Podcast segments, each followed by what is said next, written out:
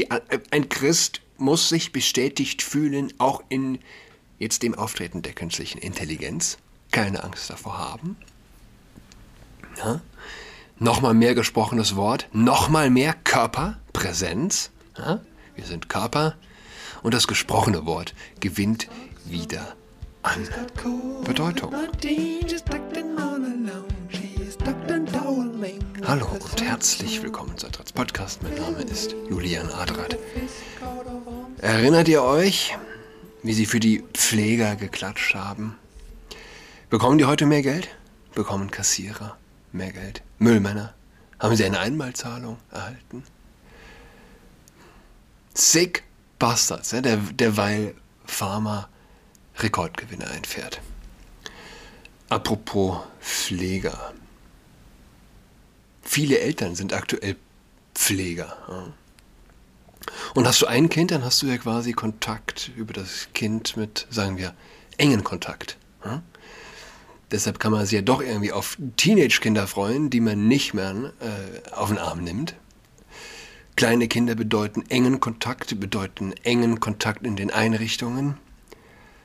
20, 30 enge Kontaktpersonen mitunter am Tag. Und hast du drei Kinder, hast du vier Kinder oder und so weiter, hast du, hast du 100 Kontaktpersonen am Tag.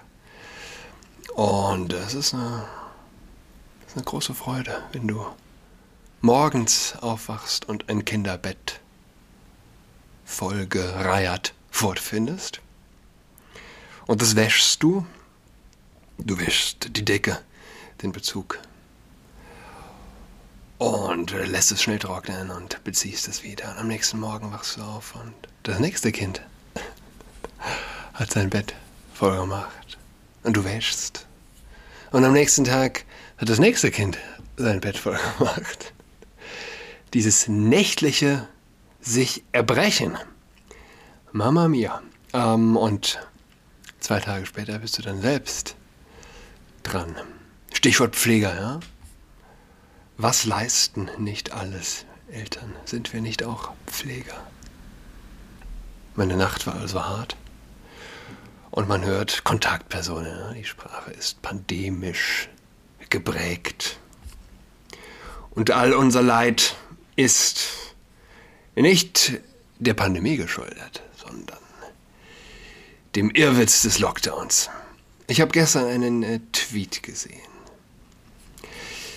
Wo ist er? Hier klingt komisch, ist aber so. Sprache ändert sich, ob die Hashtag NoAfD das will oder nicht. Es gibt keinen Zwang, geschlechtergerechte Sprache zu nutzen, aber es gibt viele Studien, die belegen, dass sich die Sichtbarkeit von Frauen und queeren Menschen dadurch erhöht. Postet die Linke at Heidi Reicheneck. Reicheneck. Ähm, mir geht es aber eigentlich gar nicht um den Tweet als solchen. Der ist natürlich Unsinn, gefährlicher, dummer Unsinn. Es ist diese Art Unsinn, der eine Zivilisation zersetzt. Es, ist, es geht mir um das Erscheinungsbild der Dame. Sie trägt einen, hm, ich sollte das Bild vielleicht ins Cover packen. Sie trägt also einen, ein T-Shirt mit dem Aufdruck der Maus aus der Kindersendung. Frag die Maus. Nee, Sendung mit der Maus. Wie heißt das? Sendung mit der Maus. Ja, diese Warum macht man das? Zwei Aspekte. Einerseits, ein erwachsener Mensch, warum kleidet er sich wie ein Kind? Nicht, nicht irgendein erwachsener Mensch, ein MDB, ein Mitglied des Deutschen Bundestags. Ich habe schon mal erwähnt, die Spezies des, des MDB ist fast die seltenste überhaupt. Es gibt mehr Chefärzte als MDBs, mehr Professoren, natürlich, mehr Schriftsteller, mehr, weiß nicht, mehr Firmenbosse. 600 gibt es in Deutschland, ein paar mehr. Milliardäre gibt es weniger als MDBs. Wenn sich ein Volksvertreter wie ein Kind kleidet und das akzeptiert wird, es gibt immer zwei Richtungen, ja? zwei Seiten, wie es so schön heißt. Es gehören immer zwei dazu. Das, das Transen im Frauensport mitmachen, also Männer äh, im Frauensport mitmachen, dass ein MDB ein T-Shirt mit der Maus trägt, groß, über den gesamten Oberkörper. Ja? Ähm, also äh, es ist das, was man sieht, ja, die Maus und die MDB. Die Maus ist größer als das Gesicht der MDB. Und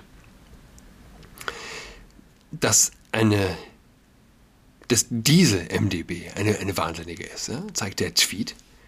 Und das zeigt auch die Kleidung. Und was geht in Menschen vor, die das sehen und von diesen, diesem T-Shirt ange, angetan sind? Süß, süß, sagen sie, süß. Schaut euch diese MDB an, ja? die zweite Seite. Wie heimelig, wie Menschen, menschennah, ehrlich. Man kann kaum, äh, äh, man, kann, man kann kaum sagen, dass sich dass, dass ich kindlich kleiden, ist das das neue Bürgernah? Das ist offensichtlich schwachsinnig. Warum also? Was ist es? Linken gefällt es, wenn ihre Vertreter sich kindlich kleiden. Es gibt eine Menge Leute, die würden sagen, da schwingt unterschwellig Pädophilie mit. Ja, so weit würde ich nicht gehen, überhaupt nicht. Aber es sind ganz offensichtlich Menschen, die sich zurück in ihre Kindheit sehnen. Und der Staat, Autoritätspersonen sind für sie Gottersatz. Und wie alle Menschen, man sehnt sich natürlich nach einem guten Gott. Und der gute Gott trägt nun mal die Maus. Er kleidet sich wie eine Kindergartenerzieherin. Das ist säkularer Extremismus in meinen Augen. Wir wir werden Zeugen der Sehnsüchte säkularer Extremisten. Ich finde, das trifft das sehr gut. Wer an einem Volksvertreter die gleiche Kleidung wie, wie einer besonders motivierten Kindergartenerzieherin äh, bevorzugt, hat schlicht und ergreifend nicht alle Latten am Zaun. Was will man da groß psychologisieren? Hm? Das sind Kindsmenschen. Wenn der, der über mein Leben bestimmt, der die Gesetze macht über mein Leben, die Maus auf der Brust trägt und ich nicht skeptisch werde, was will man dazu sagen? Vielleicht ist es eine letzte Identifikation mit deutschem Kulturgut. Ist, ist die Maus deutsches Kulturgut? Wahrscheinlich, ja. So, so ein altes Emblem Heidi Reicheneck würde wahrscheinlich lieber sterben, als die Deutschlandfahne auf der Brust zu tragen. Ja, die Maus. Die Maus, die ist okay. Was gibt's sonst noch? Künstliche Intelligenz. Willkommen im Zeitalter der künstlichen Intelligenz. KI schreibt Ulrich Schnabel in der Zeit. In den vergangenen Jahren wurde sie in immer mehr Bereichen dem Menschen ebenbürtig und oder gar überlegen. Bei der Bild- und Spracherkennung, beim Übersetzen und der Generierung von Illustrationen. Nun verblüfft die KI mit ihren Fähigkeiten beim Verfassen von Texten. Seit der Textgenerator ChatGPT für die Öffentlichkeit frei zugänglich ist, explodiert das Netz geradezu vor euphorischen oder entsetzten Kommentaren nach dem Start am 30. November meldeten sich binnen fünf Tagen eine Million Nutzer bei ChatGPT, GPT, whatever, an. Das lässt alle anderen Digitalanwendungen alt aussehen. Zum Vergleich, für eine Million Nutzer benötigte Instagram zweieinhalb Monate und Spotify fünf Monate. Innerhalb von fünf Tagen also schafft das ChatGPT Seither liefert die KI immer neue Proben ihrer Leistungsfähigkeit. Sie gibt Interviews, erklärt selbstständig ihre Funktionsweise. Ich bin ein großes Sprachmodell, das von OpenAI trainiert wurde, um menschliche Sprache zu verstehen und auf Anfragen zu antworten. Kann auf Knopfdruck Gedichte über beliebige Themen erzeugen, erfindet auf Wunsch Fantasie Rezepte oder eine Kunst-Schleimsprache namens Glorb übersetzt Kompliziertes in leichte Sprache, schreibt Computercodes, Songtexte und mehr oder weniger gelungene Witze. Dieser gesammelte Spieltrieb hat den Textgenerator nicht nur zu großer Form auflaufen lassen. Der Hype um JetGPT markiert auch eine Zäsur in der KI-Debatte selbst, denn jetzt ist für alle Nutzer die ganze Wucht der Veränderung individuell erfahrbar. Während die Möglichkeiten der KI bisher für die meisten Menschen nur lesend oder nachdenkend und oft nur in Ansätzen verstehbar waren, kann jeder sie nun selbst erproben, damit interagieren und mit ihr spielen. Somit können auch alle mitreden in der Debatte um die Auswirkungen des Sprachprogramms. Manche sehen bereits es als Menetekel, das vergangene Woche die, der deutsche Reporter unser guter Schnabel hat hier einen Doppelpunkt hingesetzt. Reporter Innenpreis erstmals an einen Artikel verliehen wurde, der mit Hilfe der KI, der künstlichen Intelligenz, erstellt wurde und die Überschrift trug: Wie lange braucht es uns noch? Also, ihr Lieben, wann können wir auf euch verzichten? Andere halten JetGPT dagegen für eine Bullshit-Maschine, die zwar gut gelingende Texte produziere, aber nur die allgemeine Verwirrung steigere, weil sie die Frage nach der Echtheit unbeantwortbar mache. Nehmen wir etwa die Reaktion des Philosophen Slavoj Zizek, Zizek, Zizek, sag mal, oder? Zizek. Auf die fiktive Konversation zwischen ihm und dem Regisseur Werner Herzog, die ein KI-Programm auf der Website infiniteconversation.com fortlaufend simuliert. Als Zizek. Zizek ist ja hier der. Ja, Zizek. Aber er sagte, er hat noch nie in seinem Leben Drogen genommen. Ähm, als Zizek kürzlich in der Zeit das unendliche Gespräch in gewohnt polterigem Ton als harmlose Scheiße bezeichnete und dessen Schwächen analysierte. Ich vermisse meine Vulgaritäten, wurde auf Twitter prompt die Frage erörtert, ob dieser Text wirklich von Zizek selbst geschrieben sei oder nur von einem Chatbot, der Zizek imitiere. Vermutlich wird man das in Zukunft kaum noch auseinanderhalten können. Das zeigen die Versuche des Lernforschers Peter Gerjetz vom Leibniz-Institut für Wissensmedien in Tübingen. Er hat den GPT-Algorithmus zum Beispiel mit Gedichten von Rilke oder Celan, oh, Celan, Celan gefüttert. Und dann den Textgenerator, eigene Schöpfungen, in deren Stil verfassen lassen. Hier wurde ja letzt hingewiesen. Celan hatte ich schon mal erwähnt und habe den, ich weiß nicht, wie ich ihn genannt habe, jedenfalls falsch ausgesprochen. Rilke aus der Maschine klingt etwa so, ich spüre die Kraft der Erde unter meinen Füßen, die Berge erheben sich vor mir wie Riesen.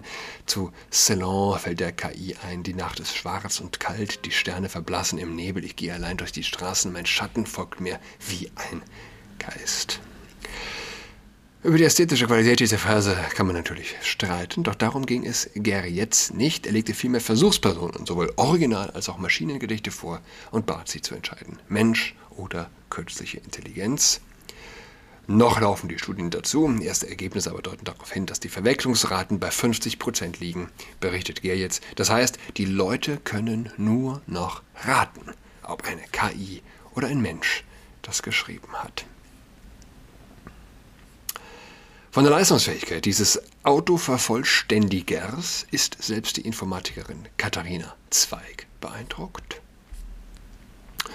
Dabei beschrieb sie noch in ihrem letzten Buch, ein Algorithmus hat kein Taktgefühl, was der Mensch alles besser kann als die Maschine. Nun sagt Zweig, die an der TU Kaiserslautern das Algorithm Accountability Lab leitet. Das ist ein Game Changer. Ich hätte nicht gedacht, dass die Sprachprogramme heute so leistungsfähig sind. Zwar hält sie Ideen, die ChatGPT schon Intelligenz oder gar Bewusstsein andichten, für Quatsch, doch das Programm sei ein enorm potentes Werkzeug, ähnlich wie Google die Menge des verfügbaren Wissens erschlossen hat und zum Teil auch verschließt. Ja. Man denke an äh, Impfung etc. Ähm, werden solche generativen KI-Systeme die Menge verfügbarer Texte enorm erhöhen. Dabei ist wie bei Google nicht jeder Output sinnvoll, vielmehr werde die Auswahl der richtigen Ergebnisse zu einer entscheidenden Schlüsselkompetenz. Dennoch werde es künftig für viele Menschen leichter, Texte zu verfassen, die ihnen jetzt noch Mühe bereiten, prophezeit Zweig. Für einen passenden Werbeslogan braucht man vermutlich bald keinen Werbetexter mehr. Und was bedeutet JetGPT für das studentische Lernen? Ich könnte mir vorstellen, sagt die Informatikerin, dass wir wieder mehr auf das gesprochene Wort setzen. Ja, und hier will ich ein Ausrufzeichen machen. Das gesprochene Wort. Geistlose Schreibarbeiten jedenfalls werden der Vergangenheit angehören. Ähnlich sieht es Robert Le Penis Präsident der Karlshochschule, einer privaten Stiftungshochschule in Karlsruhe. Die KI mache viele Prüfungsformen ab heute undenkbar, schreibt Le, Le Penis. Le Penis. Weiß ich nicht, wie man den ausspricht. in einem langen Twitter-Beitrag, die maschinell erzeugten Texte seien qualitativ in den Sozialwissenschaften nicht unterscheidbar von der Arbeit der Studierenden. Entsprechende Texte an der Hochschule hätten gezeigt, unsere Profs erkennen den Unterschied nicht. Hm. Auch bei der Kultusministerkonferenz KMK ist das Thema JetGPT angekommen. Das wird die Schule verändern prophezeit Olaf Köller, Vorsitzender der Ständigen Wissenschaftlichen Kommission der KMK. Durch solche, durch solche Programme wird der Umgang mit Texten, Hausaufgaben und, oder Korrekturen neu definiert. Damit muss sich der Unterricht auseinandersetzen. Spannend, ja? Weihnachtsgeschenk für dieses Jahr, wer einen Teenie kennt, hat JetGPT für die Hausaufgaben. Ja, You can thank me later.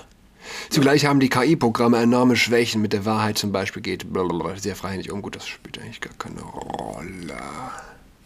Es ist ja erst der Anfang, nicht wahr? Mit entsprechender Sprachsoftware ließen sich künftig zudem auch Hörbücher oder Übersetzungen automatisch erstellen. Wow, ja? Bücher schreiben. Es ist eine spannende Sache. Ich will, ich will nochmal auf eins hinweisen. Das gesprochene Wort. Ja? Wir werden mehr auf das gesprochene Wort setzen. Was, was, wenn nicht das passt zu Weihnachten besser? Und das Wort ist Fleisch geworden. Das Wort ist Fleisch geworden und hat unter uns gewohnt. Die, ein Christ muss sich bestätigt fühlen, auch in jetzt dem Auftreten der künstlichen Intelligenz keine Angst davor haben. Ja? Nochmal mehr gesprochenes Wort, nochmal mehr Körperpräsenz. Ja? Wir sind Körper und das gesprochene Wort gewinnt wieder an Bedeutung. Ja? Man äh, fühlt sich erinnert an, äh, jetzt wird's peinlich, wer hat nie ein Wort aufgeschrieben? War es Sokrates? Nur Plato hat seinen Kram notiert. Ich muss gleich mal googeln.